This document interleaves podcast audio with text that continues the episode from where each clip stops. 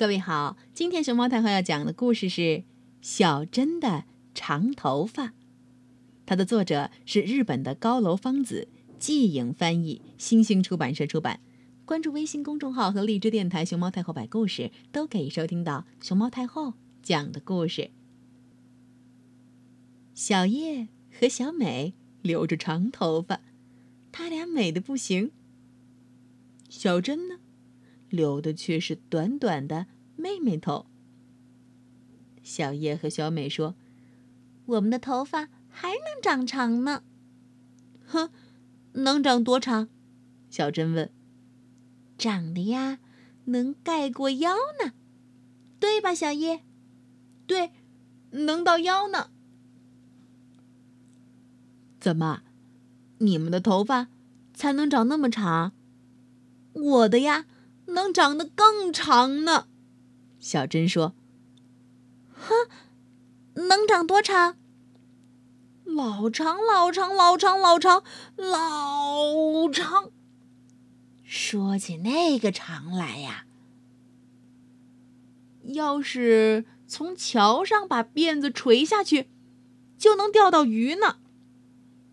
挂上一点鱼饵，河里的鱼不管什么样的。”都能钓上来，还有呢。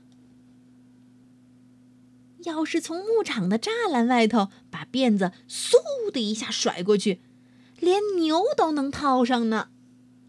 一下子就套到牛角上头，只要用劲儿拉呀拉的，一整头牛就是我的啦。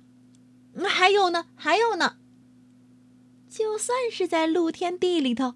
也能睡大觉，只要把头发像紫菜卷寿司那样卷在身上，就成了热腾腾的被子啦。哼哼，还有呢，要是把右边的辫子和左边的辫子绷紧了拉在树上，家里洗的所有衣服就能一次全晾完了，而且我还能坐在凳子上头。看绘本故事，啥都不耽误。在衣服晾干以前，我就读上十本书。妈妈还会对我说：“谢谢小珍啦。”可是，那么长的头发，洗起来不是很麻烦吗？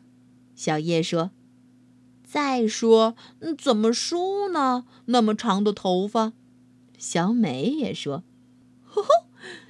这太简单了，好玩极了。小珍说：“